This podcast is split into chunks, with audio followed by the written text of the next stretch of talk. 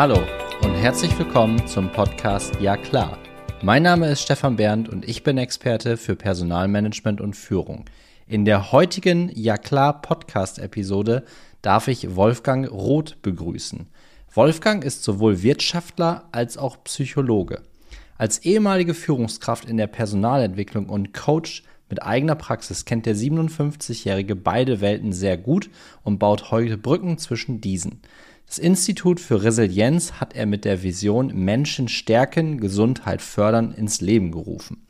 Gerade bei Führungskräften sieht er einen zunehmenden Bedarf an Gesundheitskompetenz und Resilienzstärkung, da diese aufgrund ihrer fordernden Sandwich-Position stark belastet sind und darüber hinaus auch die Gesundheit ihrer Mitarbeitenden im Blick behalten sollte. In Vorträgen, Workshops, Seminaren und der Ausbildung zum Resilienzberater oder Resilienzcoach vermittelt der Autor des Buches Die resiliente Führungskraft Führungskräften sein umfangreiches Wissen zu gesunder Selbstführung und resilienter Führung. Die Episode haben Wolfgang und ich im August 2022 aufgenommen. Viel Spaß dabei. Lieber Wolfgang, ich grüße dich im Ja klar Podcast. Ich wie immer aus Mannheim-Seckenheim. Wo erwische ich dich heute? Stefan, herzlichen Dank für deine Einladung. Ich bin im Homeoffice in Fürth und freue mich schon auf unseren Austausch. Okay, Fürth, das ist bei Nürnberg, Oberfranken. Ja. Ähm, da muss ich jetzt echt überlegen, ob ich da schon mal jemanden hatte, aber man, liebe Community, ihr werdet es auch am, am, am Dialekt vom Wolfgang hören. Das kann er nicht verschweigen, dass er auch aus der Region ist, richtig? Ja, richtig aus Mittelfranken, gleich neben Nürnberg. Wolfgang, ähm, wenn man sich im Internet nach dir erkundigt, und das mache ich in aller Regel auch in Vorbereitung auf meine Interviews immer über LinkedIn.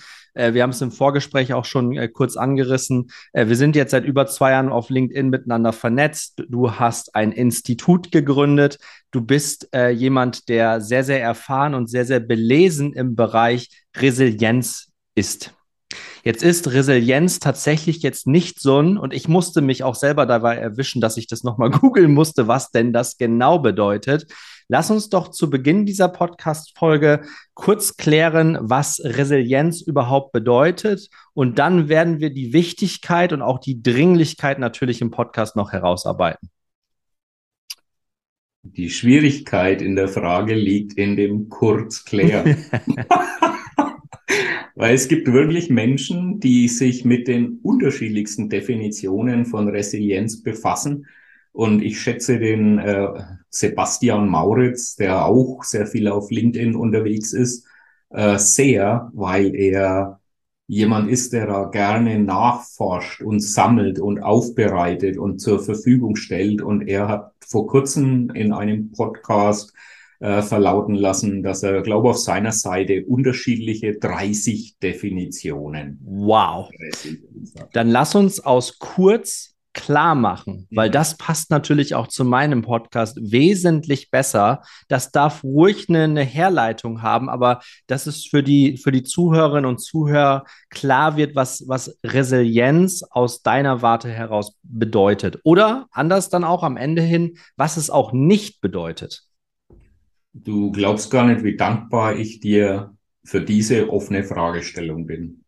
gerne, gerne. Die meisten Fragen sind, ja, jetzt sagen Sie halt einmal, was das endlich ist mit dieser Resilienz, die da momentan so populär ist und geben Sie mir gleich mal drei bis vier Methoden mit, dass ich meine oder die im Umfeld stärken kann und darauf beru äh, oder beziehen sich hauptsächlich Fragen. Die Frage, die du jetzt in den Raum stellst, äh, die, die freut mich so riesig, äh, das kann ich dir gar nicht erklären, weil ich mich seit 25 Jahren mit Resilienz befasse und damals hieß es sogar noch Invulnerabilität, ja, welch schrecklicher Begriff, und hat sich dann über unterschiedlichste Formulierungen von Stressmanagement, über Burnout-Prävention, über Coping und was alles in dem Begriff Resilienz so mit beinhaltet ist, dahin entwickelt, dass im, im neuesten, äh, warte mal, was, nee, Manager-Magazin war es nicht, äh, ist egal, wird jetzt schon von, von Resilienz 2.0 Manager-Seminare waren's.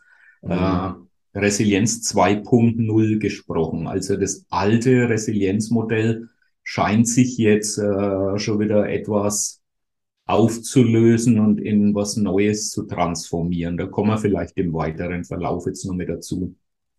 Wenn du mir natürlich den Raum gibst, na, dann, dann, dann fülle ich den auch gern. Den, ja, definitiv. Ah, den Raum ja. hast du, weil das ist aus meiner Sicht ähm, unglaublich ähm, wichtig, gerade zu Beginn dort die richtigen Leitplanken auch zu setzen. Also im Audio-Podcast sieht man das jetzt nicht, aber ich versuche mit meinen Händen so irgendwie versuchen, so einen Rahmen, so einen Frame zu bilden, äh, dass wir ja so ein bisschen Resilienz auch für uns ein Stück weit in der Businesswelt eingrenzen, weil ansonsten, da hast du recht, lieber Wolfgang, könnten wir mit dir wahrscheinlich zum Thema Resilienz, wenn du sagst 25 Jahre Erfahrung, dann sind wir morgen noch zugange. Das kriege ich hier auch privat nicht ganz gestemmt.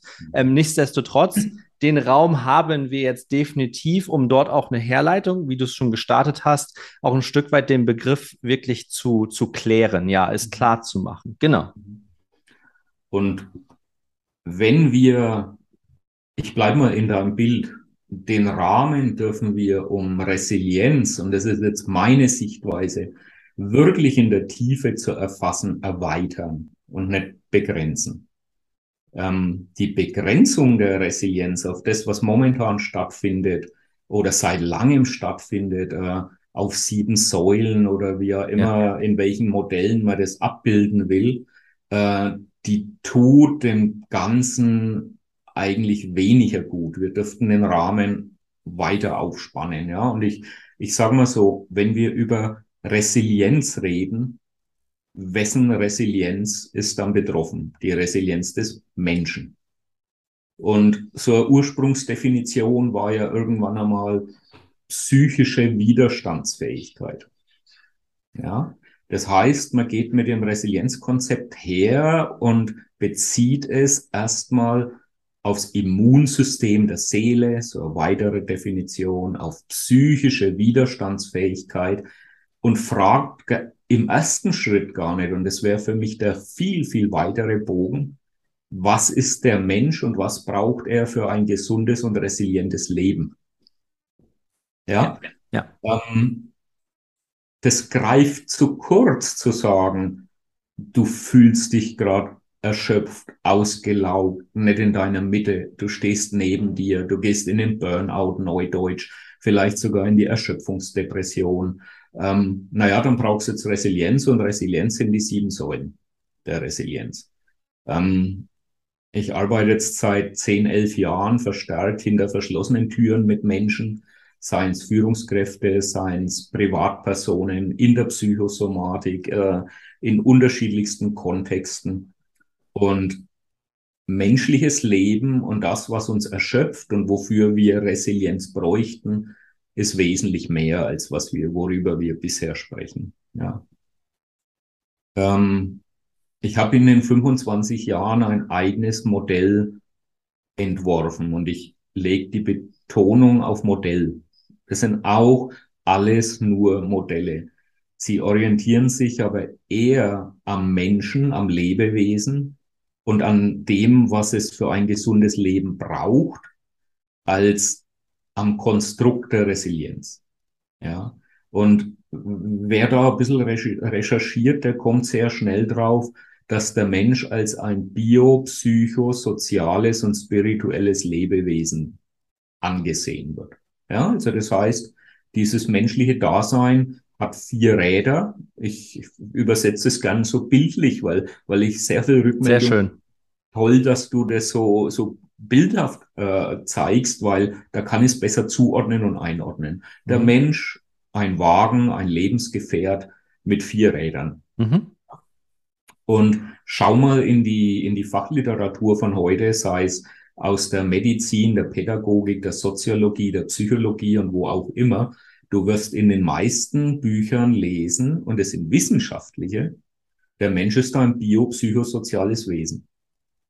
Kurioserweise hat die WHO in den 90er Jahren diese biopsychosoziale äh, Darstellung um Spiritualität ergänzt. Also selbst die WHO, das ist jetzt nicht was von Menschen, die irgendwo ein bisschen Klangschalen machen oder Om oder Räucherkerzen anzünden. Und ich meine das jetzt nicht despektierlich, sondern ich möchte es deshalb sagen, weil viele, wenn der Begriff Spiritualität äh, in den Raum kommt, erstmal solche Assoziationen haben. Ja, ähm, pflichte ich dir bei, das stimmt. Diese Assoziation hatte ich auch lange ich kann das für mich, habe ich auch noch keinen Zugang zur Spiritualität gefunden.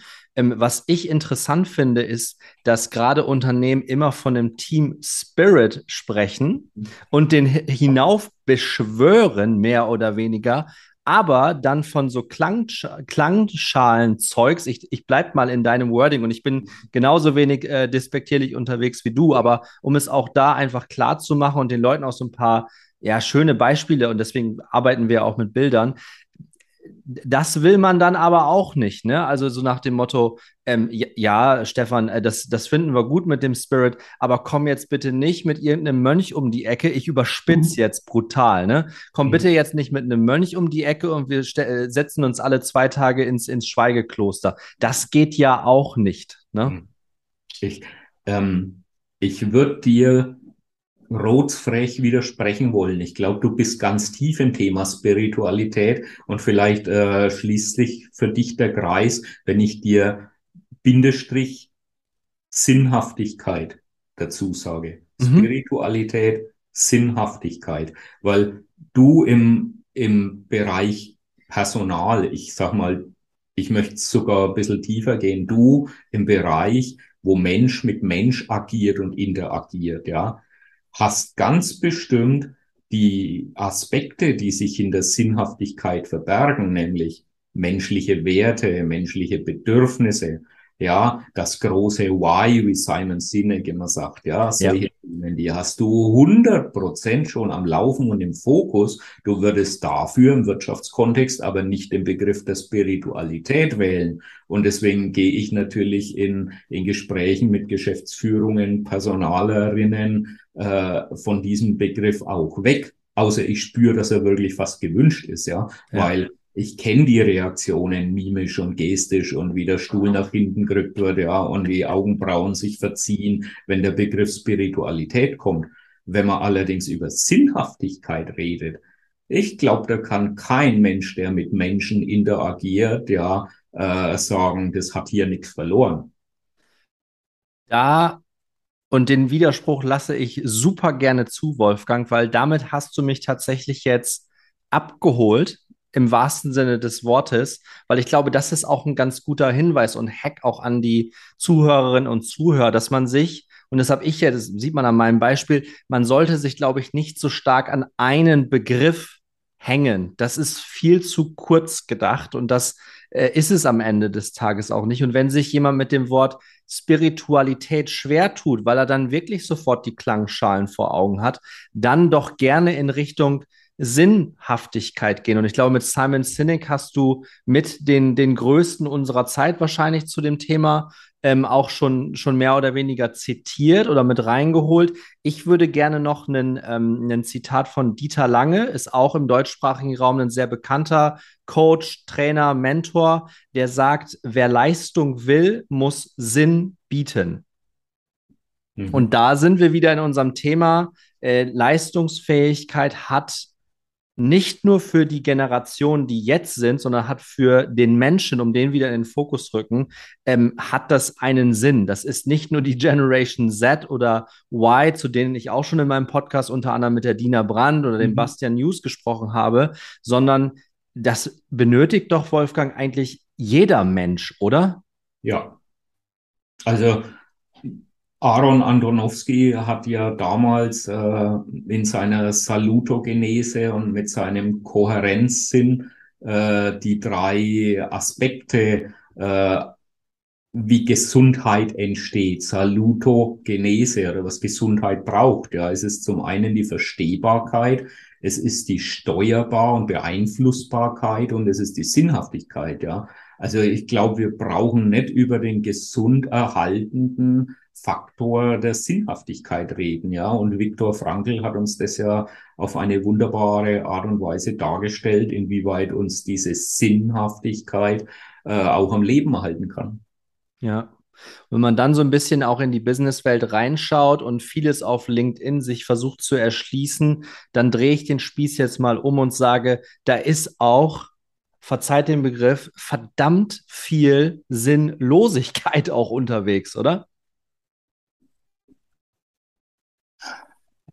Ich, kann gerade mit der Begrifflichkeit sinnlos, bei mir kam als erstes unglaublich viel und äh, äh, jetzt bin ich natürlich auch wertend und bewertend, aber das ist halt in dem Moment meine Wahrnehmung. Oberflächlichkeit, eben nicht die Tiefe, die du mhm. anstrebst und sehr viel, nennen wir es mal, Sichtbarkeitsgeilheit dabei. Mhm. Ähm, mhm. Jetzt mögen diejenigen, die mich und meinen Auftritt sehen, sagen, da spricht der Richtige über Sichtbarkeitsgeilheit. Ähm, mir geht's um was anderes. Ähm, ich habe eine Vision und die habe ich seit 25 Jahren und die heißt Menschen stärken, Gesundheit fördern. Und wir leben in einer Zeit, wo ganz, ganz viele Menschen an dieser Vision andocken, weil sie eben aus ihrer Gesundheit, Schrägstrich, Balance, Schrägstrich, innerem Gleichgewicht äh, gekommen sind. Das heißt, was ich mache, ist Informationsarbeit, weil Wissen ist Macht mit dem Wissen, das ich verbreite und da wirklich in einer Vielzahl an Posts nach außen gebe und auch immer wieder wunderbare Rückmeldungen bekomme, so du verschenkst da so viel. Ja, ich verschenke da viel, weil es ist meine Vision, es ist mein Herzblut und die Menschen brauchen es. Und so bin ich ja auch auf dich aufmerksam geworden. Du hattest mich ja im Vorfeld auch gefragt, ähm, Stefan, warum denn ich für deinen Podcast? Mhm. Und ähm, da bin ich auch sehr klar in der, in der Auswahl meiner, äh, meiner Gäste. Ähm, und wir sind, das kam jetzt schon mal, ist jetzt schon mal angeklungen, wir sind schon seit über zwei Jahren vernetzt. Du hattest mich irgendwann mal auch auf dein Buch aufmerksam gemacht. Ich habe da auch mal reingeschmökert. Ich glaube, ich habe es sogar auch hier zu Hause in meiner Bibliothek. Jetzt Freunde, die mich kennen, wissen, dass ich keine Leseratte bin. Ich bin wirklich so der Typ, ich habe dieses Buch gerne bei mir im Bücherregal und irgendwann ziehe ich mir das, weil ich genau diesen einen Satz daraus brauche. Und daran habe ich mich auch daran zurückerinnert und ich folge dir seit zwei Jahren auf LinkedIn und deine Posts sind tatsächlich, die gehen tief. Ich habe es vorhin im Vorgespräch kurz formuliert und gesagt, auf manchen Themen, wo du ohne Worte einfach ein Bild postest, da kau ich schon mal zwei, drei Tage hm. drauf rum, ja. Ähm, oder wo ich dann auch unten auf dem Sofa dann liege, auf meine kleine Tochter, die ist jetzt sechs Wochen alt, dann ein Stück weit aufpasse, ähm, dann bin ich wirklich gedanklich immer noch am Arbeiten, habe dann mein Handy dann auch noch ein Stück weit bei mir und lese mir das nochmal durch und brauche dann auch wirklich länger. Und jetzt kommt das, das nächste. Ich habe da auch nicht immer irgendwie eine Antwort drauf oder ich versuche es auch einfach mal ähm, sacken zu lassen. Also ich habe versucht zu lernen, nicht immer auf jeden Reiz, der kommt, sofort eine Reaktion rauszuhauen. Ich glaube, das ist auch wichtig, vielleicht. Ähm, Kannst du darauf auch, auch was aus deiner Sicht sagen, ähm, Wolfgang? Ich glaube, dass das zu äh, Widerstandsfähigkeit führt, wenn man für sich weiß, dass man nicht wirklich, entschuldigt, auf jeden Furz irgendwie eine Rückmeldung geben muss. Ich würde es mal so sagen, äh, Selbstvertrauen ist ja einer der großen Resilienzfaktoren. Vielleicht kommen wir da im Verlauf nur dazu, was, was für mich aus meiner Erfahrung äh, so die anderen äh, Resilienzfaktoren sind. Selbstvertrauen ist einer der großen. Und äh, wenn, wenn du natürlich dich äh, sehr stark in diesen sozialen Medien bewegst, ja, dann ist es häufig nicht unbedingt selbstvertrauensfördernd. Zumindest für die Menschen, die noch nicht gefestigt oder resilient sind. Mhm. Ja, weil du ja in jeder zweiten Botschaft mitbekommst, das solltest du noch tun und da musst du was tun und da musst du positionieren und da musst du noch am CEO arbeiten, äh, am SEO arbeiten, ja, und hier muss noch was äh, stattfinden. Äh, groß genug bist sowieso nicht, du schaust falsch in die Kamera, die Ausleuchtung ist falsch und dein Akzent oder dein Dialekt, mit dem kannst du sowieso nie erfolgreich werden. Ähm, das heißt, bevor sich Menschen da zeigen und positionieren, dürfen sie sich auf den Weg begeben, wer bin ich denn selbst und was will ich. Ja. Vorher macht der Positionierung überhaupt keinen Sinn. Ja, weil da kann ich mir wunderbar in einer Hochglanzbroschüre abbilden. Spätestens, wenn wir den dritten Satz miteinander gesprochen haben, ja, fallen die Potemkinschen Dörfer und du entdeckst, was dahinter ist. Ja. Ja. Ähm, ja. Jetzt sag mal bitte die Frage nochmal, ich habe mir verloren. Vollkommen Hupe, habe ich auch tatsächlich. Ich überlege auch gerade, was die Frage war. Die Antwort war auf jeden Fall toll. Wahrscheinlich war die Frage einfach Käse. Egal. Wir, wir kommen und du hast jetzt drauf, äh, darauf hingewiesen. Nenn uns doch, wir sind jetzt beim Selbstvertrauen gewesen. Ähm, du hast andere Resilienzfaktoren jetzt schon angesprochen. Welchen würdest du für unsere Zuhörerschaft noch in den Mittelpunkt rücken? Was ist deiner Meinung nach noch ein sehr wichtiger Faktor?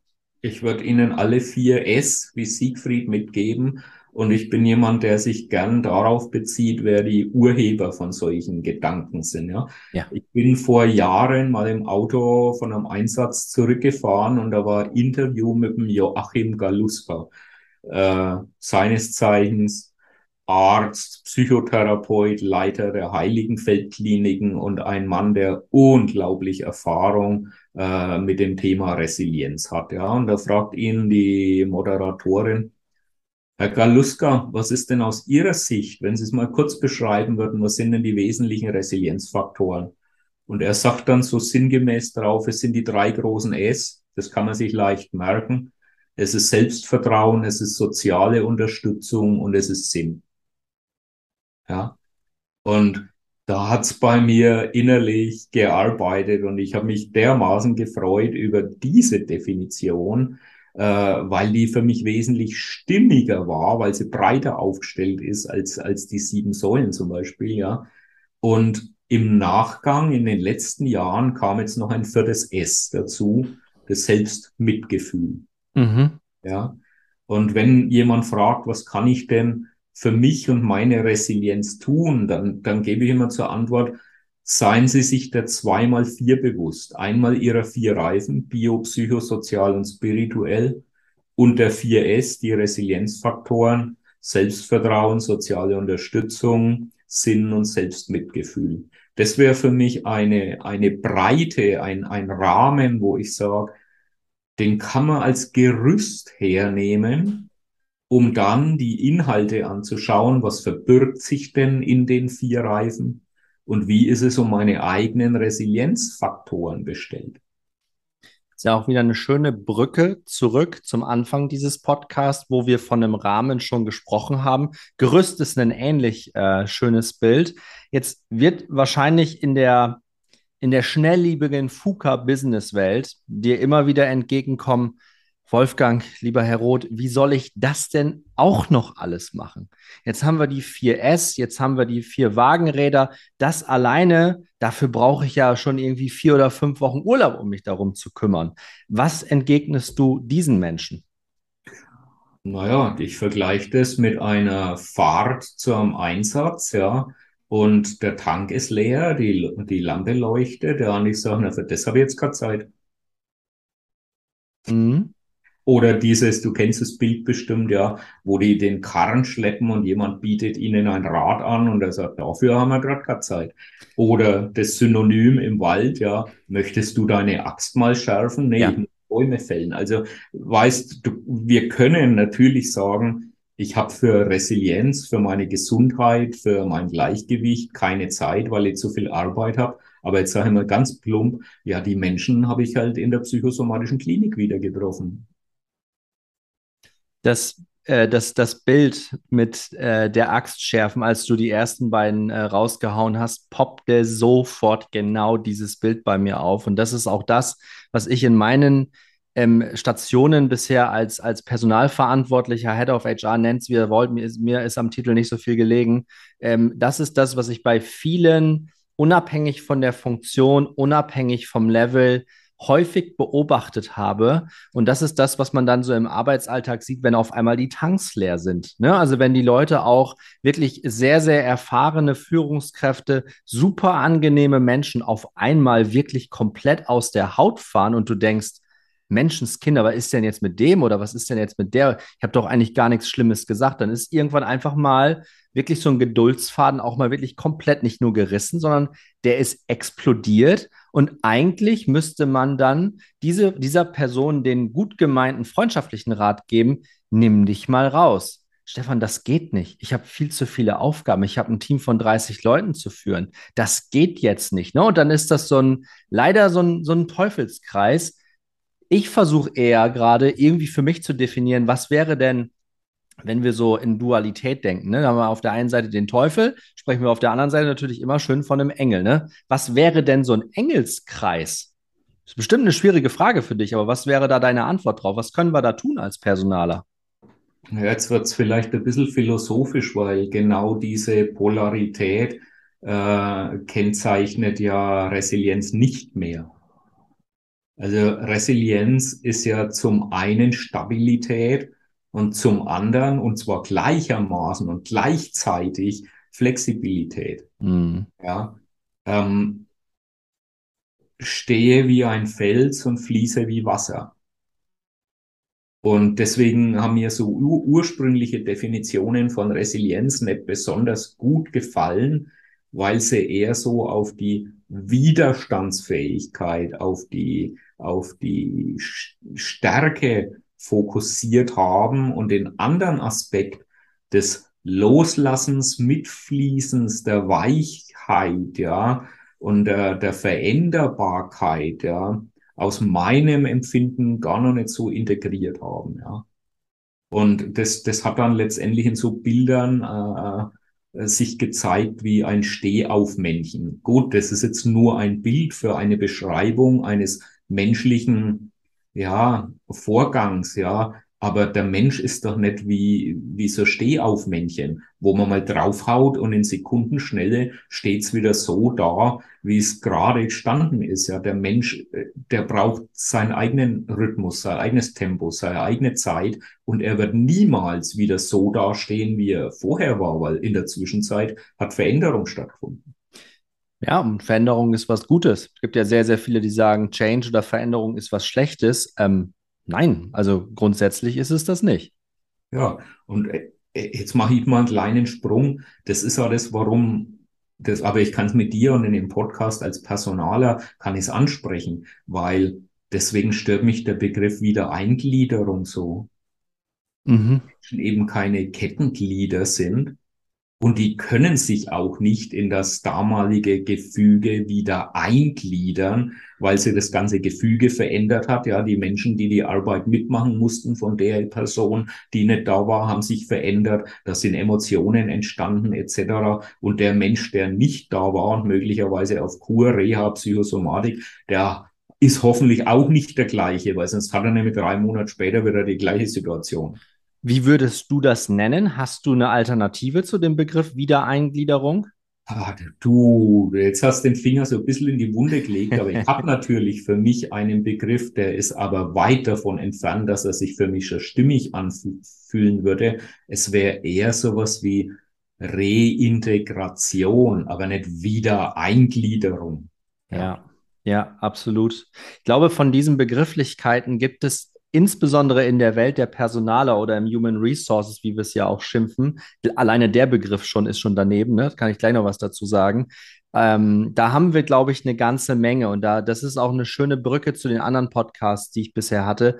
Der Begriff, ich habe mir über den Begriff Wiedereingliederung noch nicht so sehr die Gedanken gemacht, aber auch hier wieder, jetzt, wo du es sagst, da werde ich sicherlich heute noch zwei, dreimal drauf rumkauen.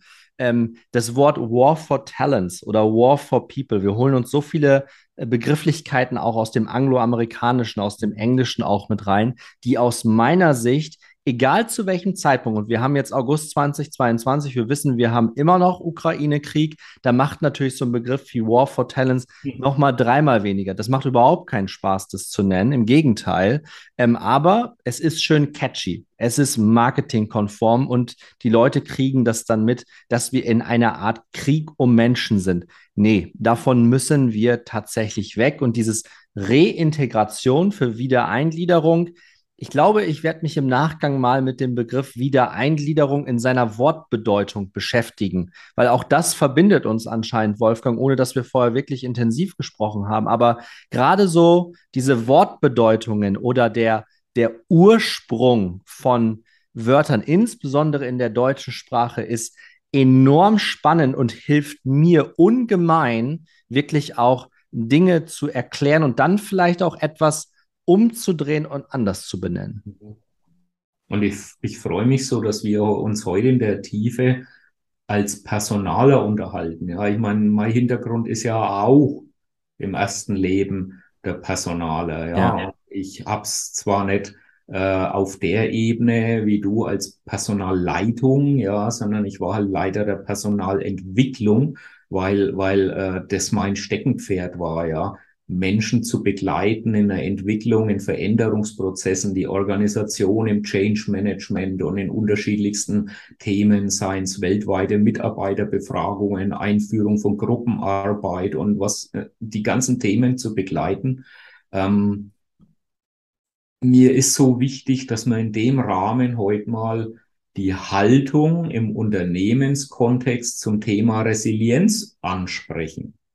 Ja, weil ich genügend Anfragen und Kontakte habe. Also du kannst momentan, wenn du dich auf Resilienz fokussierst und da nach außen sichtbar bist, richtig Geld verdienen.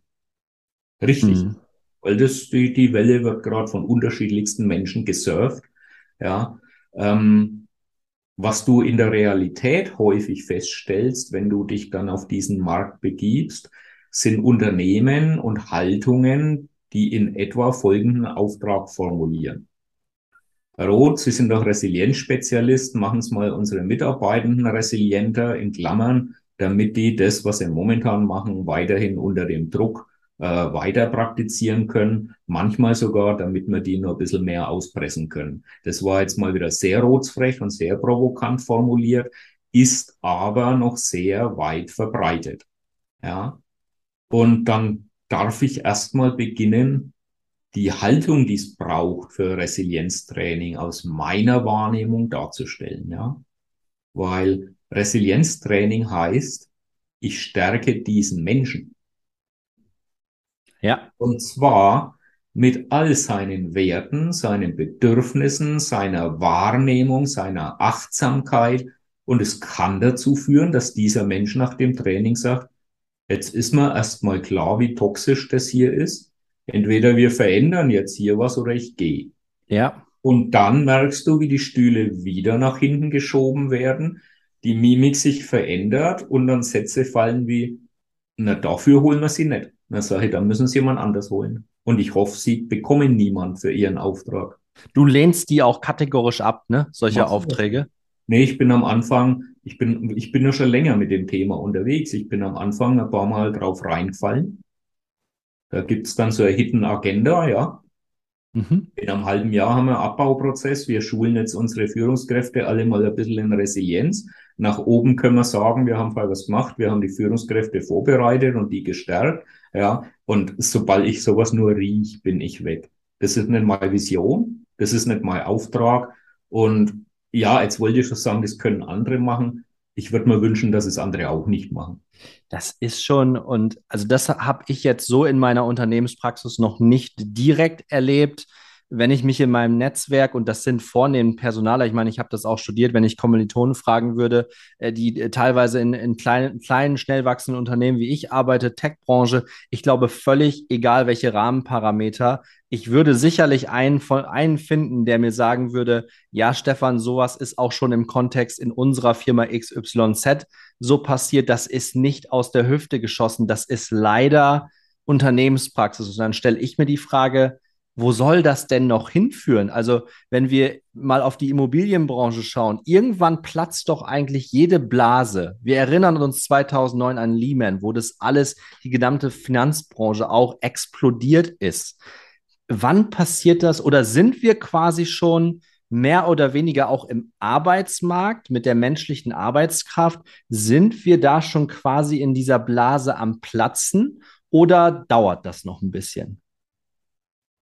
Also wir sind mittendrin, weil die rapide Zunahme psychischer und psychosomatischer Erkrankungen und die Krankenkassenstatistiken zeigen ja, dass das Thema Psyche und Psychosomatik immer bedeutsamer wird, was den Absentismus, den Präsentismus, die Lohnfortzahlungskosten und alles Mögliche anbelangt.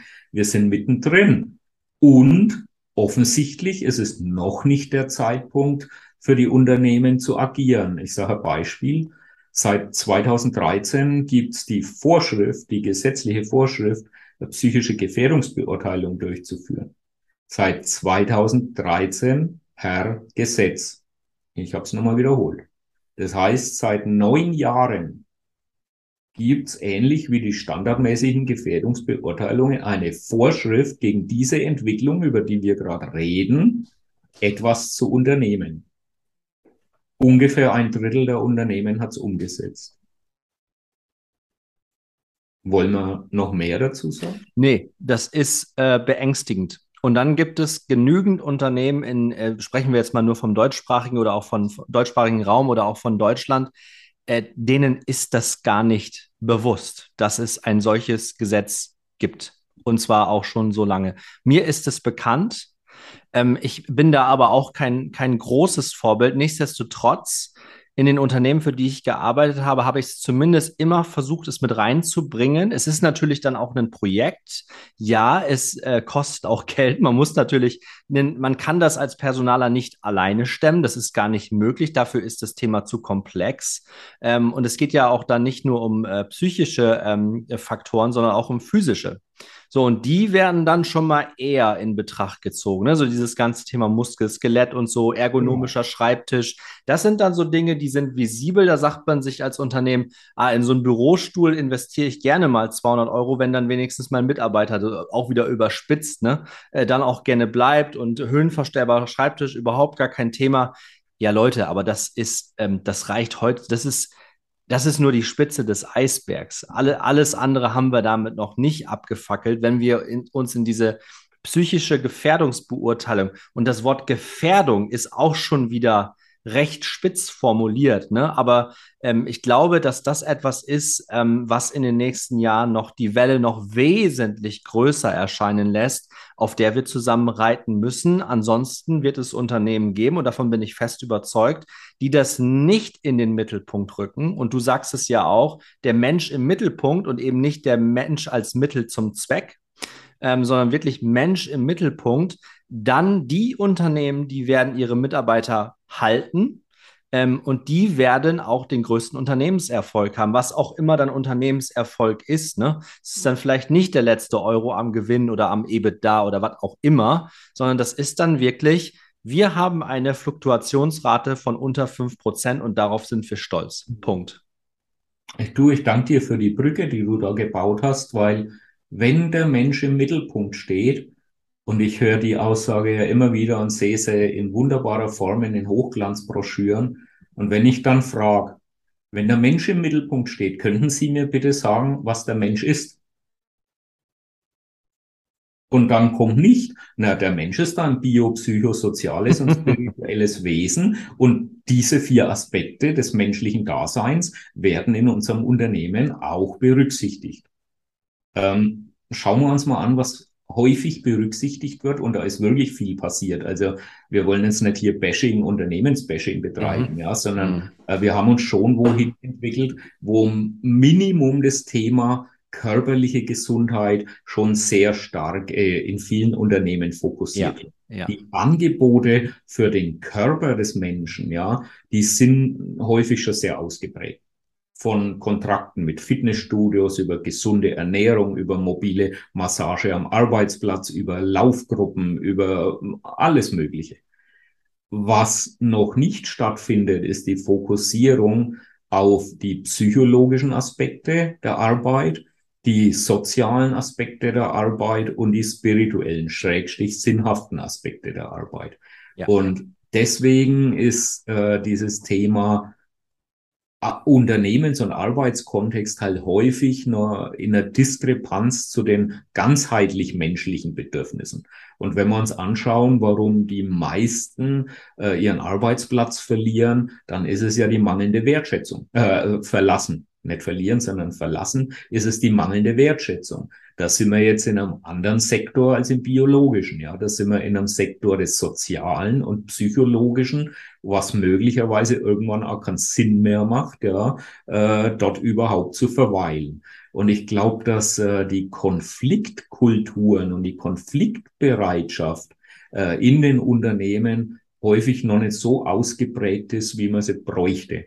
Ja, ich brauche da Individuen, die in den Konflikt gehen, gehen können, um Themen auch zu bereinigen. Ja, und wenn wir nicht in Konflikt gehen können, da können wir auch niemals agil arbeiten. Also Resilienztraining wäre aus meiner Sicht die Basis, um überhaupt das Thema Agilität äh, umsetzen zu können. Ja, ja.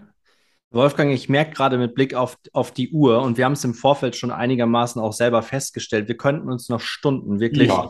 Tage über dieses Thema, wir hätten genügend Anknüpfungspunkte, äh, Faktoren, du hast Bilder mitgebracht, wir haben Brücken gebaut, das finde ich, äh, das finde ich herausragend gut. Wir kommen aber jetzt an einen Punkt, wo ich dann auch sage, ich glaube, für den Moment ist mhm. da in dieser Podcast-Folge so enorm viel drin. Ich glaube, äh, an alle äh, in der Community, die jetzt zugehört haben. Äh, das ist eine Folge, da bin ich auf das Feedback auch gespannt.